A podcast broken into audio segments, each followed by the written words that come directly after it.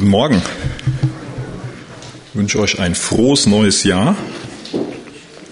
Für Andrew hat das Jahr nicht ganz so froh angefangen. Der ist leider krank geworden. Das heißt, heute Morgen gibt es Plan B. Plan B ist was Aufgewärmtes. Was ja nicht immer schlecht ist. Manche Sachen werden ja beim Aufwärmen besser.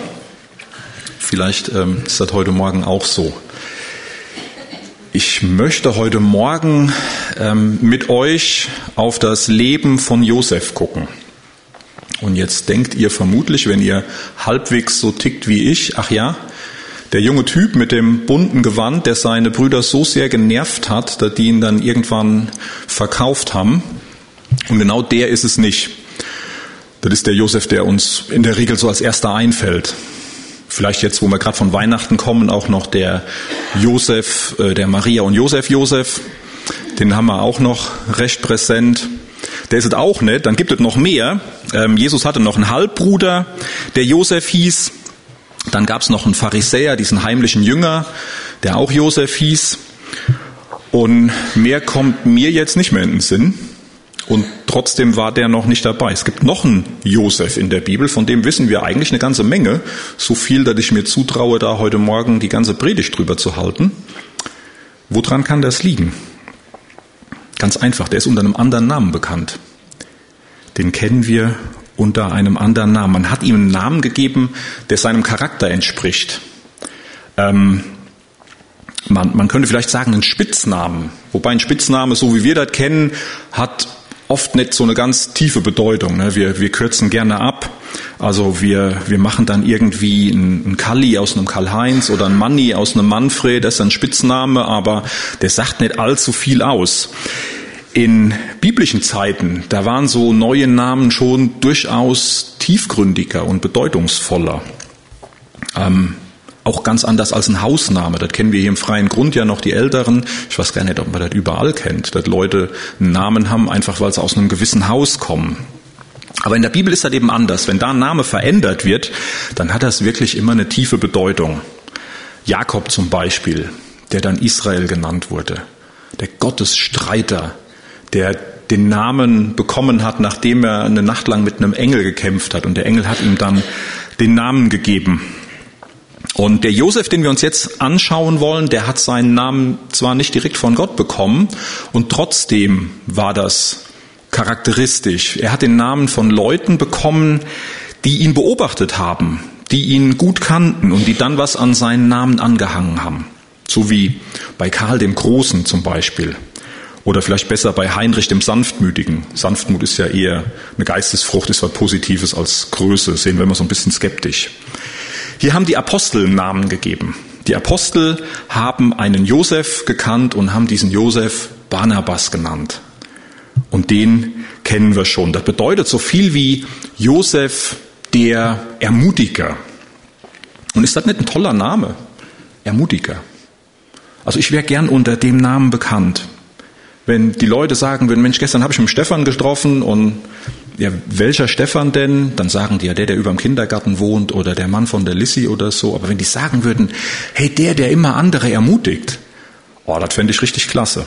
Wäre schon ein mächtiges Zeugnis. Aber da sind wir noch ein Stück von entfernt, ich zumindest. Ich möchte noch mit uns beten und dann schauen wir in den Text. Herr, ich danke dir dafür, dass dein Wort voll ist von Menschen, wo es sich lohnt, wirklich einen Blick drauf zu werfen. Da sind so viele, die uns, die uns ermutigen, die uns anspornen, die uns ein gutes Vorbild sind, Herr. Manche fallen uns so ganz spontan ein. Manche bieten auch ein, abschreckendes Bild her. Und ich möchte dich bitten, dass du heute Morgen, wenn wir auf den Josef Barnabas gucken, zu uns sprichst, Herr. Dass du uns herausforderst, dass du uns ermutigst, dass du uns einfach, ja, Dinge mitgibst, die wir, die wir in unseren Herzen bewegen können, Herr, die uns weiterbringen, die uns letztlich dir ähnlicher machen, weil das ist das, was wir wollen, Herr. Wir wollen dir ähnlicher werden. Nimm du jetzt dein Wort und lass es in unseren Herzen wirken, Herr. Amen. Ja, Josef Barnabas begegnet uns zum ersten Mal in der Apostelgeschichte 4, so in der Zeit, wo die Gemeinde noch sehr, sehr jung ist. Gerade waren äh, die Apostel Petrus und Johannes unter Auflagen aus dem Gefängnis freigekommen. durften gehen, hatten allerdings verboten bekommen, weiter zu predigen, weiter von Jesus zu reden. Und wir kennen die Geschichte alle, das kam denen gar nicht in den Sinn. Und jetzt ab Vers 32, da lesen wir von der Gemeinde, ja, wenn wir eine Gemeinde malen dürften, dann würden wir die, glaube ich, genauso malen, wie wir die hier finden. Die Fernbedienung gar nicht hier. Ähm, ich gebe euch Signal. Ich lese mal die Verse. Ab Vers 32. Die Menge der Gläubigen war ein Herz und eine Seele. Und auch nicht einer sagte, dass etwas von seinen Gütern sein eigen sei, sondern alle Dinge waren ihnen gemeinsam. Und mit großer Kraft legten die Apostel Zeugnis ab von der Auferstehung des Herrn Jesus, und große Gnade war auf ihnen allen. Es litt auch niemand unter ihnen Mangel, denn die, welche Besitzer von Äckern oder Häusern waren, verkauften sie und brachten den Erlös des Verkauften und legten ihn den Aposteln zu Füßen. Und man teilte jedem aus, so wie jemand bedürftig war. Josef aber, ein Mann von den Aposteln, ein Mann, Josef aber, der von den Aposteln den Beinamen Barnabas erhalten hatte, das heißt übersetzt Sohn des Trostes, ein Levit aus Zypern gebürtig, besaß einen Acker und verkaufte ihn, brachte das Geld und legte es den Aposteln zu Füßen. Sohn des Trostes haben wir jetzt hier gelesen. So übersetzt hat Luther, so übersetzen hat viele der älteren Bibelübersetzungen. Aber man kann auch sagen, Josef der Ermutiger, so wird das auch in verschiedenen jüngeren Bibelübersetzungen übersetzt jemand, der anderen gut zuspricht, jemand, aus dessen Mund positive Dinge kommen. Wofür er genau den Namen an dieser Stelle hier bekommen hat, das wissen wir gar nicht so genau. Was wir aber beurteilen können, ist, ob er dem Namen von hier an in der weiteren Geschichte gerecht wird. Und das ist genau das, was ich heute Morgen vorhabe. Ich möchte so ein paar Textstellen in der Apostelgeschichte angucken, wo uns dieser Mann begegnet und gleichzeitig wollen wir gucken, ob wir was daraus lernen können. Zum Beispiel, wie wir andere ermutigen können. Oder ob wir aus diesen Texten sogar selbst ermutigt werden. Weil ich glaube, das ist was, was wir alle brauchen. Gerade auch am Anfang von einem Jahr, am Anfang wie, wie äh, von, von einem Jahr wie diesem hier, wo so eine schlechte Stimmung, so eine schlechte Presse ist und irgendwie so viele Leute so wenig Hoffnung haben. Wir brauchen einfach Ermutigung. Ich glaube, das ist ganz, ganz wichtig.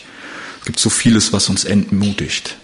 Ich habe mich ehrlich gesagt so ein bisschen gescheut, Jahresrückblicke zu gucken.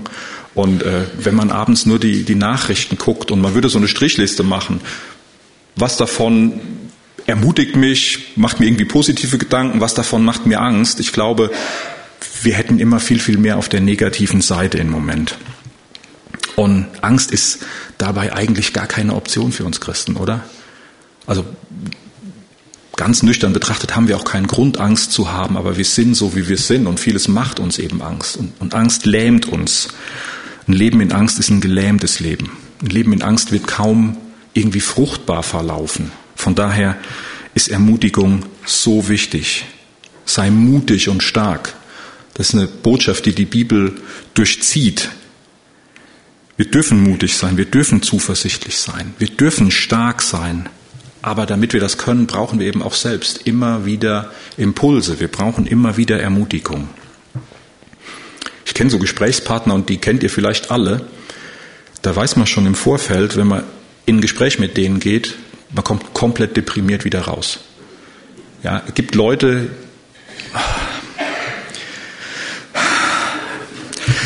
die haben so eine Ausstrahlung, das ist einfach schwierig.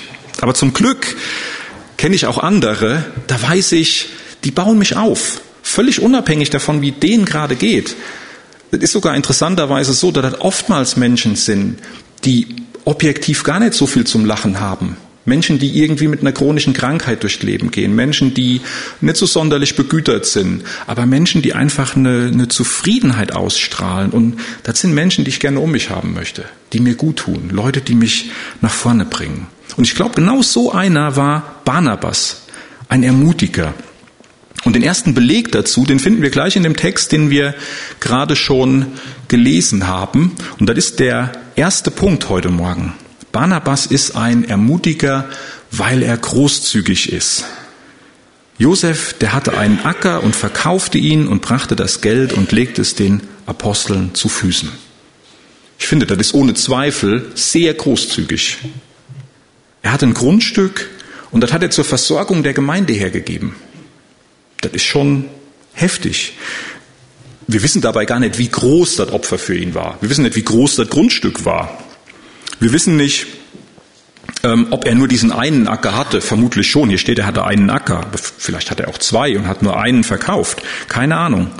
Barnabas kam von der Insel Zypern. Vielleicht hatte er sich dieses Grundstück hier in Jerusalem zusammengespart, um da seinen Lebensabend zu verbringen.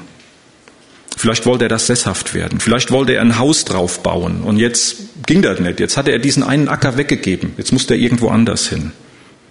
Vielleicht war der Acker, auf dem er irgendwas gepflanzt hat, auf dem er irgendwas angebaut hat, wo er sich darauf verlassen hat, von dem Acker, da kann ich leben, da kann ich mein Brot von backen. Das ist mein Lebensunterhalt. Und jetzt, wo er den weggegeben hat, jetzt hätte er den Ertrag praktisch in den großen Topf der Gemeinde geworfen. Er musste sich einfach darauf verlassen, dass er seinen Anteil daraus bekommt. Und ein Anteil ist immer irgendwie kleiner wie das Ganze, oder? Also beides wäre ein richtig großes Opfer gewesen. Barnabas war bestimmt kein ganz junger Mann mehr, das gibt der Kontext eigentlich ganz gut her. Der musste schon daran denken, wie er so im Alter dasteht und wie er sich versorgt. Er musste seine Absicherung im Blick behalten. Wir würden uns vielleicht die Nachricht von der Rentenversicherung angucken würden überlegen, wie großzügig kann ich denn noch so sein? Ja, jetzt haben wir irgendwie eine Inflation von, weiß ich nicht, paar Prozent. Hm. Was wird von dem Geld noch übrig bleiben, wenn ich dann mal dieses Geld ausgezahlt bekomme? Das sind so Überlegungen, die wir anstellen, was ja auch ganz normal ist. Wir würden das vielleicht nicht zugeben, aber unser Vertrauen setzen wir schon ganz schön stark in so ein System. Früher in den Norbert Blüm, dann in den Riester, ja, das sind so Leute, da haben wir uns ein Stück weit drauf verlassen. Wenn man jemandem erklärt, dass man einen Glaubensschritt gehen möchte, dass man ein Stück weit Sicherheit aufgibt, dass man sich auf die Versorgung durch Gott verlässt, ja, da erntet man schon viel Unverständnis. Die Geschwister sagen vielleicht, du bist mutig, aber manche denken auch, du bist ganz schön bekloppt. Und man erntet Unverständnis bei so wichtigen Fragen wie Rente, da solltest du dich doch irgendwie auf, auf, auf Banken verlassen, auf Dinge, die, die greifbar sind, auf den Staat. Ja, eigentlich müssten wir das als verrückt verurteilen. Eigentlich müssten wir sagen, wer sich da auf den Staat und auf die Banken und auf, auf ein System verlässt, der ist verrückt. Es sollte doch so viel selbstverständlicher sein, sich auf Gott zu verlassen und nicht auf Menschen. Das soll jetzt nicht bedeuten, dass ihr eure, eure Verträge kündigen sollt, überhaupt nicht, ja. Aber Lasst uns wirklich unser Vertrauen in Gott setzen. Bin mir sicher, Barnabas hat sich auf die Versorgung durch Gott verlassen. Sein Zeugnis drückt das aus. Er hat gedacht, ja, ich glaube, dass Jesus schnell wiederkommt. Ich, ich weiß gar nicht, ob ich überhaupt so alt werde, dass das, dass das einen, wirklichen Einfluss hat, eine Auswirkung hat auf mein Leben. Gottes Reich hat Priorität eins in meinem Leben. Der Rest, der wird sich finden. Und damit ist er ein Vorbild in seiner Großzügigkeit und vor allen Dingen in dem Vertrauen, das er damit ausdrückt. Die Leute konnten ihn sehen und die haben gemerkt, Mensch, dem Barnabas, dem Josef, dem ist das ernst. Der, der redet nicht nur, der lebt das. Das ist ein Ermutiger. Mensch, wenn der das macht, vielleicht könnten wir genauso vertrauen wie der. Der hat die herausgefordert, selbst zu vertrauen. Und mich hat die Großzügigkeit von Geschwistern auch schon oft ermutigt. Ja, vieles, was wir anfangen wollen in unserer Zeit, hat immer auch mit Geld zu tun, hat immer mit Finanzierung zu tun. Und es ist wunderbar, wenn man für irgendein Projekt, für irgendeinen Schritt betet und plötzlich kommt Geld, kommt irgendwie eine finanzielle Ermutigung. Das ist so super. Das, das ist gewaltig. Es ist gar nicht so wichtig, ob das eine spektakuläre Summe ist, die, die so dieses ganze Projekt deckelt, oder ob es einfach ein symbolischer Betrag ist, der einem zeigt, Mensch, da steht jemand hinter, da engagiert sich jemand für. Das ist so wichtig. Und Barnabas hat hier in dieses Projekt Gemeinde investiert und damit sein Vertrauen ausgedrückt. Das hat andere ermutigt, das hat andere mitgezogen. Also Großzügigkeit ist die erste ermutigende Eigenschaft. Wie geht's weiter? Dazu schauen wir weiter in die Apostelgeschichte und wir kommen aus dieser friedlichen Zeit in Kapitel 4, aber leider bleibt es nicht so friedlich. Schon bald ist der erste Märtyrer zu beklagen. Da gibt es den Stephanus, der gesteinigt wird. Und in dem Zusammenhang, da wird das erste Mal jemand erwähnt, der Saulus, ein junger Mann. Bei der Steinigung des Stephanus, da scheint er noch recht passiv zu sein. Er hat nur auf die Kleider aufgepasst. Aber schon bald wird dieser Saulus zu einem, zu einem ganz aktiven, zu einem richtig erbitterten Verfolger der jungen Gemeinde. Ja, der, der hat für seine Aufgabe gebrannt. Das war ein Eiferer. Der hat alles gegeben, sein ganzes Leben lang. Später als Apostel hat er alles gegeben. Der wird in seinem Studium bei Gamaliel schon alles gegeben haben. Und er hat für seine Aufgabe gebrannt, diese, diese Jesus-Bewegung auszurotten.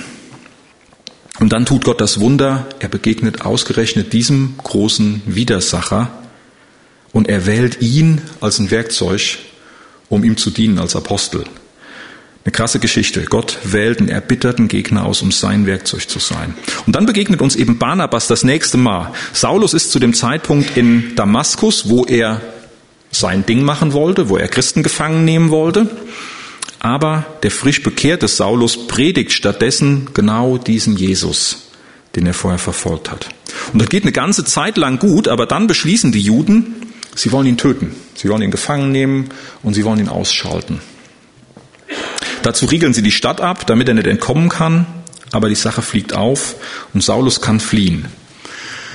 Und jetzt ist die große Frage, wo kann er hinfliehen? Was soll er machen?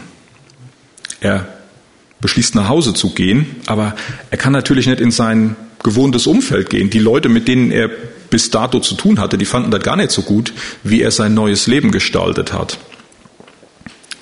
Er macht also das Naheliegendste, er wendet sich an die neuen Geschwister, also an die Gemeinde in Jerusalem.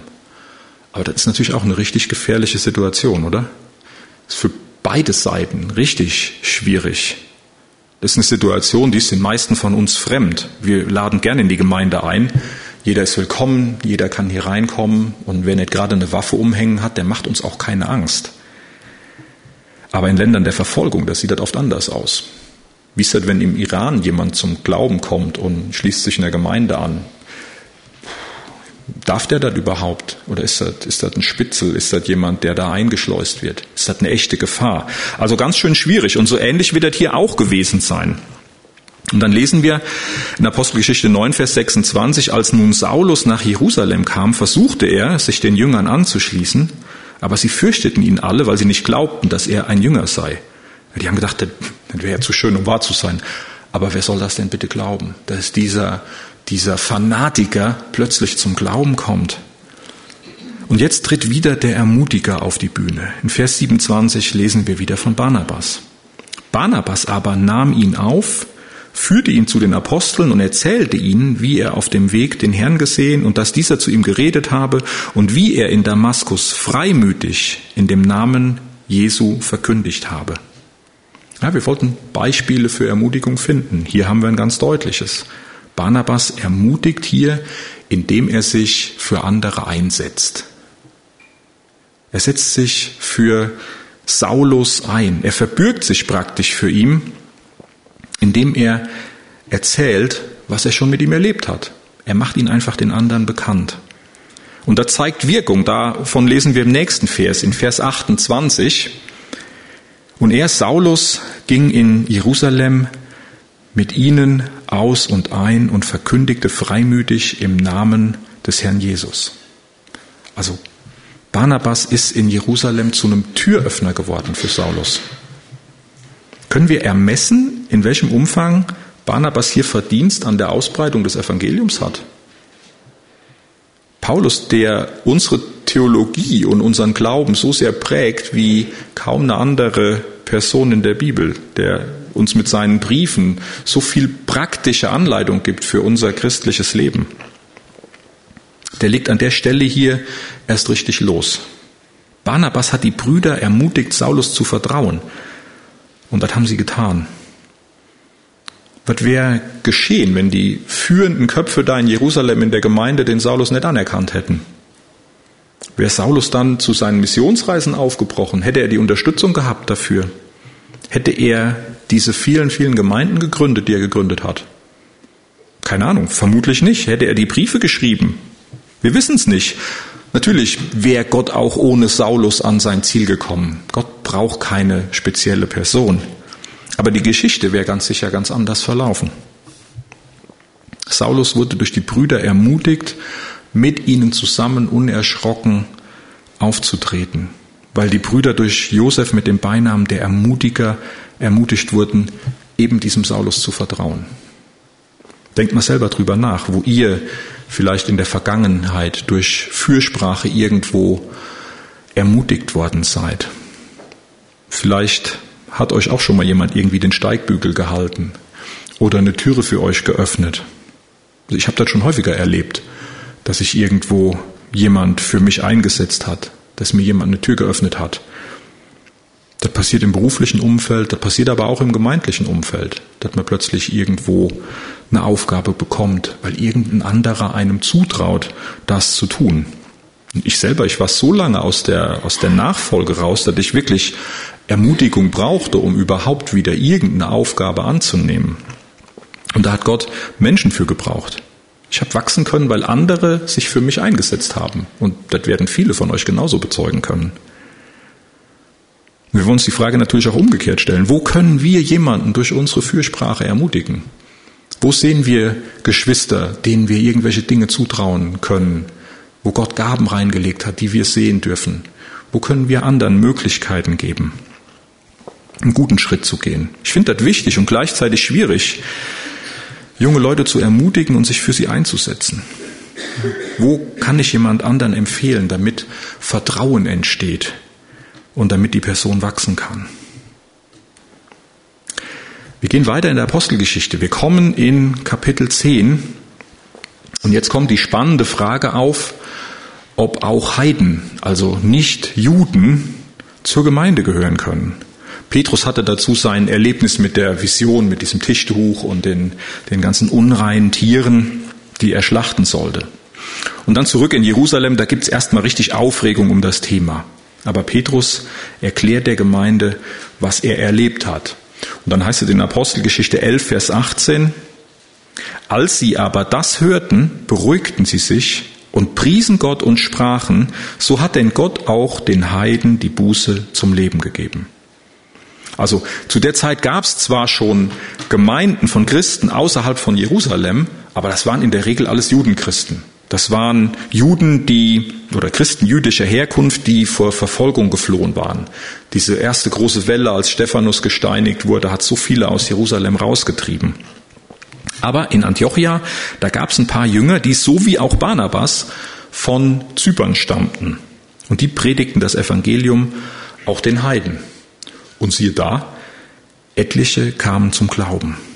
Davon hat die Gemeinde in Jerusalem erfahren und die schicken dann Barnabas los, um sich ein Bild zu machen. Und sicher auch, um den Geschwistern zu sagen, das ist schon in Ordnung, dass ihr den Heiden predigt. War ja nicht selbstverständlich. Um die Geschwister damit zu ermutigen. Apostelgeschichte 11 ab Vers 22. Es kam aber die Kunde von ihnen zu den Ohren der Gemeinde in Jerusalem. Und sie sandten Barnabas, dass er hingehe nach Antiochia.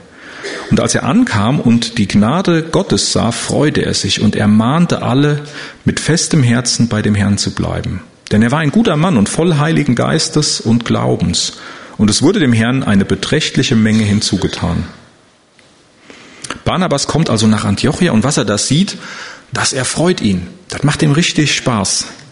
Aber der ist jetzt nicht erfreut, weil er da irgendwie die perfekte Gemeinde sieht. Ja, das, da, da läuft nicht alles vorbildlich, ganz bestimmt nicht. Er sieht, dass da richtig gute Anfänge sind. Da entsteht was. Da ist was im Wachsen. Und das redet er nicht klein. Natürlich ist da noch viel zu tun. Natürlich wussten die nicht alles. Da fehlten bestimmt Strukturen und all diese Dinge. Aber es sind eben Anfänge. Die Menschen, die müssen noch gelehrt werden. Und die Aufgabe, die nimmt er auch an. Das lesen wir dann in Vers 25 weiter. Barnabas zog aus nach Tarsus, um Saulus aufzusuchen, und als er ihn gefunden hatte, brachte er ihn nach Antiochia. Es begab sich aber, dass sie ein ganzes Jahr zusammen in der Gemeinde blieben und eine beträchtliche Menge lehrten. Und, in Antiochia wurden die Jünger zuerst Christen genannt.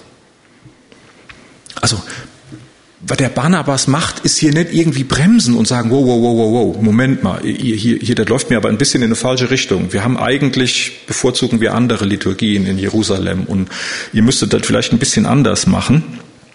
Ähm, ich korrigiere euch mal und dann könnt ihr weitermachen. Vielleicht hat er genau das gedacht. Vielleicht hat er gesagt, hm, hier braucht es Korrektur, hier braucht es Input. Aber er hat es eben nicht kaputt geredet, sondern er ist die Aufgabe angegangen. Und trotzdem hat er ihnen den Glauben nicht abgesprochen, sondern er hat sich mit ihnen und an ihnen gefreut. Und damit hat er sie ermutigt. Er hat ermutigt, indem er den Glauben nicht abgesprochen hat, indem er die kleinen Anfänge geachtet hat. Wir stehen ja manchmal in der Gefahr, dass wir anderen ihren Glauben so ein Stück weit absprechen wollen, oder? Weil wir so eine genaue Vorstellung davon haben, wie ein Christ zu sein hat was ein Christ zu tun hat. Und noch eine konkretere Vorstellung haben wir davon, was ein Christ nicht zu tun hat. Da sind wir geprägt von unserer Vergangenheit, von unserer Kultur, von all diesen Dingen. Und vermutlich haben wir damit manchmal auch recht, vielleicht sogar oft. Aber gerade so junge Pflänzchen, die brauchen erstmal Ermutigung. Die brauchen nicht direkt den großen Hammer. Vieles findet sich dann später. Ja? Und wenn wir uns selber angucken, wie vieles müsste sich bei uns noch finden?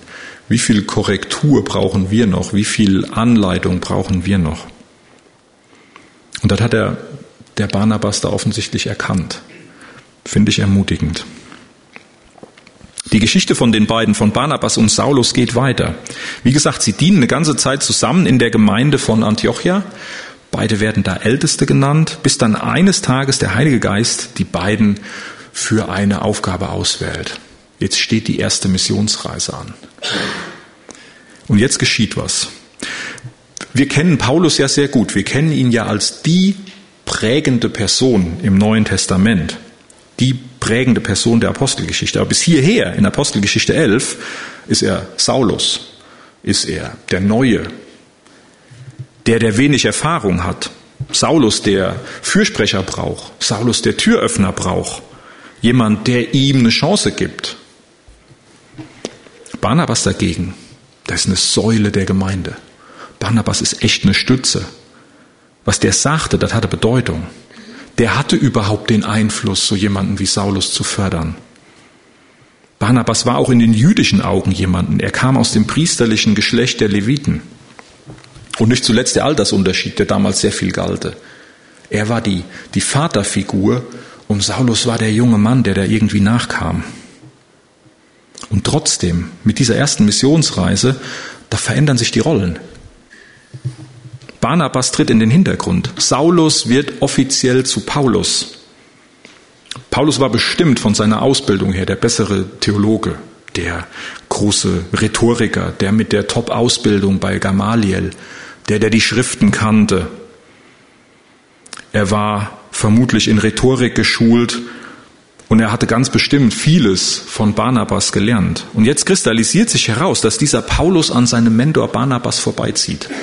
Der wird einfach besser. Und der lässt das geschehen.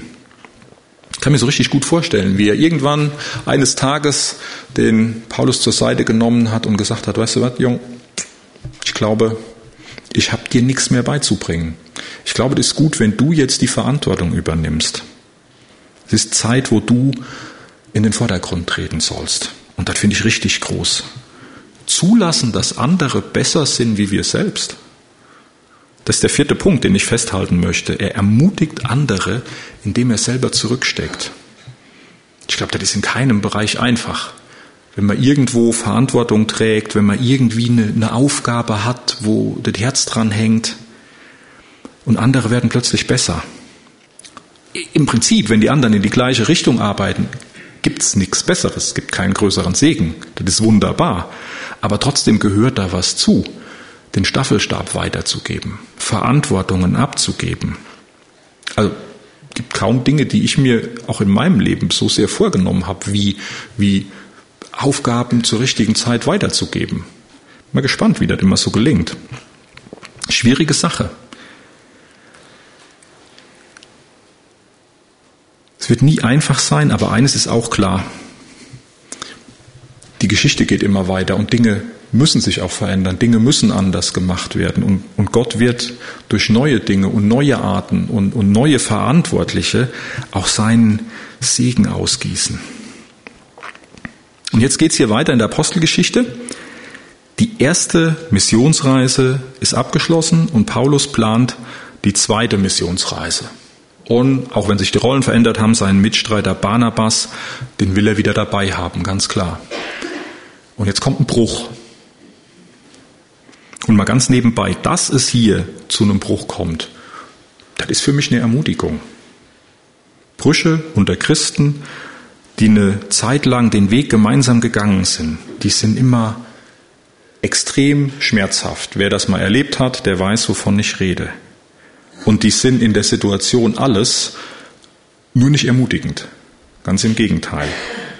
Aber ich finde, wir sehen, dass sie auch biblisch sind. Sie werden uns nicht empfohlen, aber sie existieren. Sie existieren auch in der Bibel. Sie existieren auch in der Apostelgeschichte. Und sie bedeuten nicht das Ende der Welt. Die Geschichte mit Paulus geht weiter und die Geschichte mit Barnabas, die geht auch weiter. Und vielleicht ist es sogar ein Gewinn, dass da zwei Geschichten draus geworden sind. In der Apostelgeschichte kommt die, die Geschichte der beiden nicht mehr zusammen, aber wenn wir den Paulusbriefen lesen, ich glaube, wir dürfen schon herauslesen, dass da nachher nichts mehr zwischen denen stand.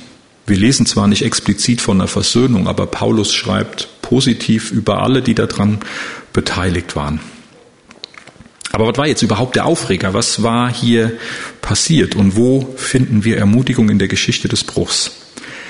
Auf der ersten Reise, da war der junge Johannes Markus mit dabei. Und an irgendeinem Punkt, da trennt er sich von dem Tross. Das ist nicht begründet. Vielleicht hat er gesundheitliche Probleme. Vielleicht war er ermutigt. Vielleicht war er geistlich angefochten. Wir wissen es nicht. Auf jeden Fall, die anderen zogen weiter und er kehrte nach Hause zurück. Und jetzt stand also die zweite Reise an, Apostelgeschichte 15, Abvers 36.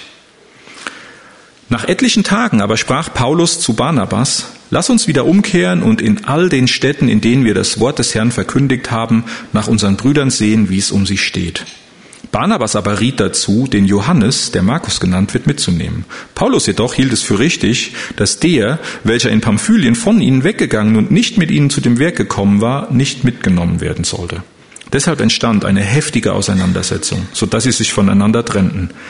Und Barnabas nahm Markus zu sich und fuhr mit dem Schiff nach Zypern.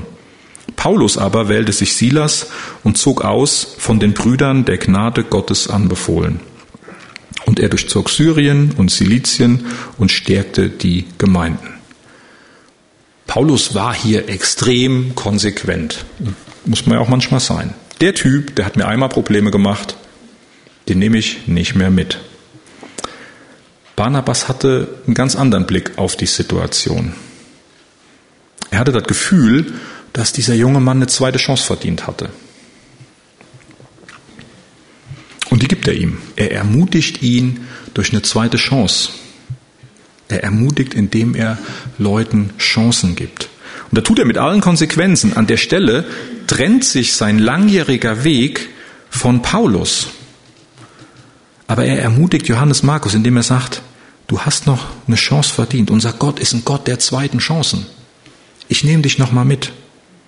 Vielleicht hat er in ihm jemanden gesehen, in den er sich investieren konnte, in der gleichen Weise, wie er sich vorher in den Saulus investiert hat. Und hat er recht gehabt? Dieser Johannes Markus, der warum auch immer die erste Missionsreise abgebrochen hat, ist genau der, der das Markus-Evangelium geschrieben hat.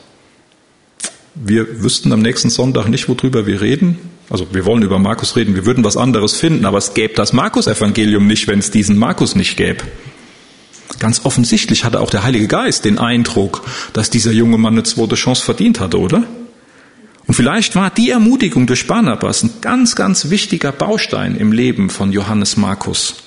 Vielleicht hätte er sich für den Rest seines Lebens als Versager gefühlt, wenn er diese Ermutigung nicht bekommen hätte.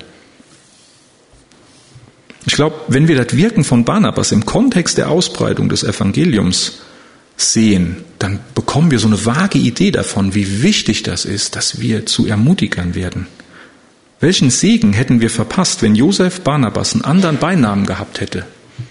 Josef der Nörgler, Josef der Bremser, Josef der Zweifler, was weiß ich, Josef der Skeptiker. Und die umgekehrte Frage, wie viel Segen dürften wir erwarten, wenn wir mehr zu Ermutigern würden? Die Bibel ist das sehr klar. Das ist unsere Aufgabe aneinander. Der Hebräerbrief lehrt uns das in, in Kapitel 10, Vers 24. Lasst uns aufeinander Acht geben, damit wir uns gegenseitig anspornen zur Liebe und zu guten Werken. Anspornen ist auch eine Art der Ermutigung.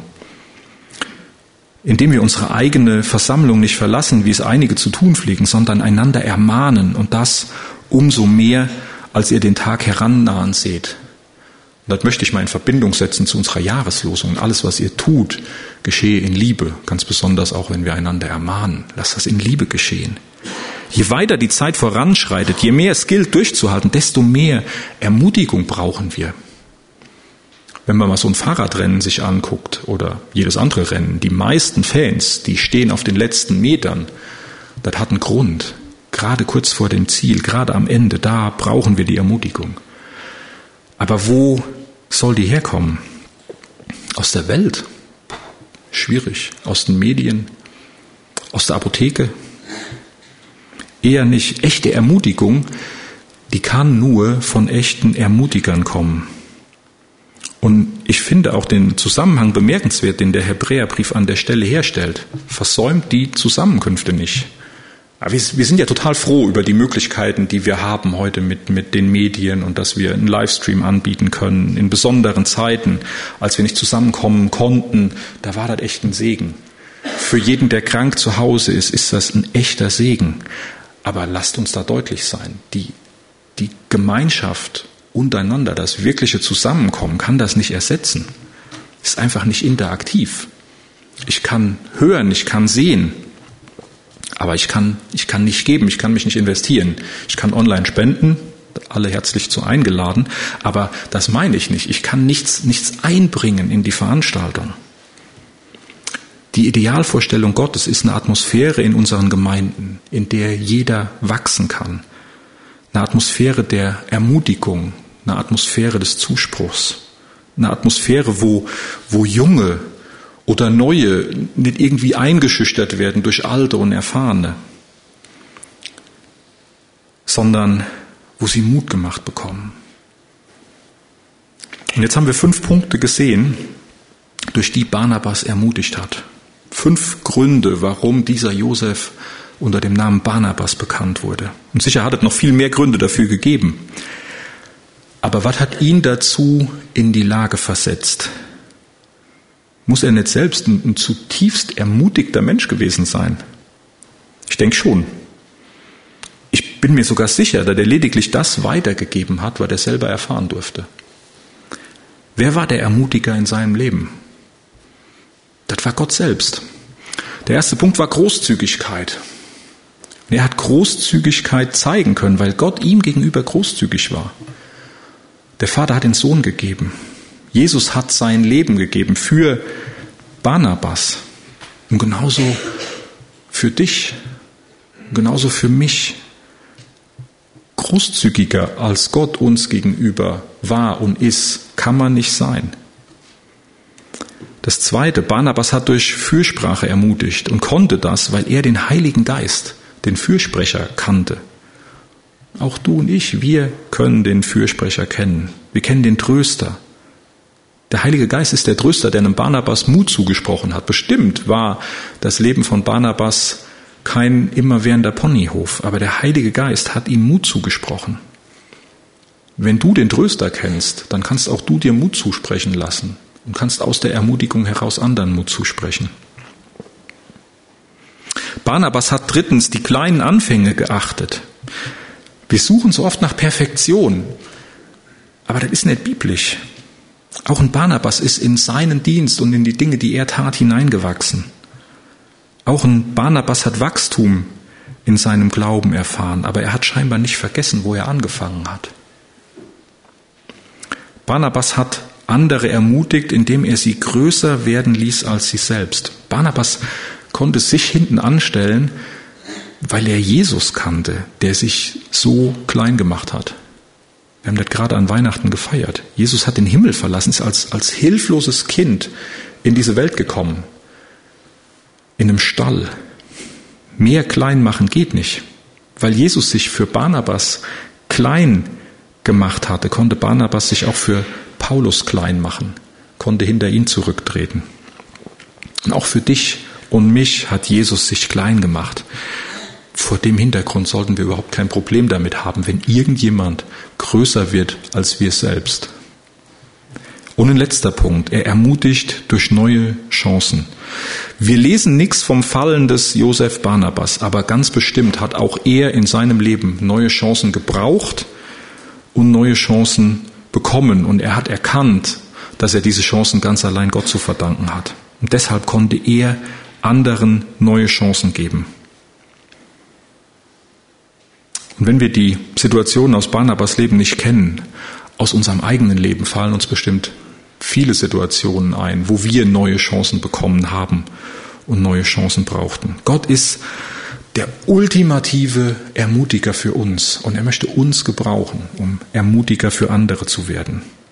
Und ich möchte euch heute ermutigen, das, das anzugehen. Werdet Ermutiger für andere. Vielleicht glaubst du, dass du das nicht kannst, aber ich glaube, dass wir das alle können. Mit Gottes Hilfe, denn Gott gibt uns keine Aufgaben, die wir nicht erledigen könnten. Ich möchte noch mit uns beten.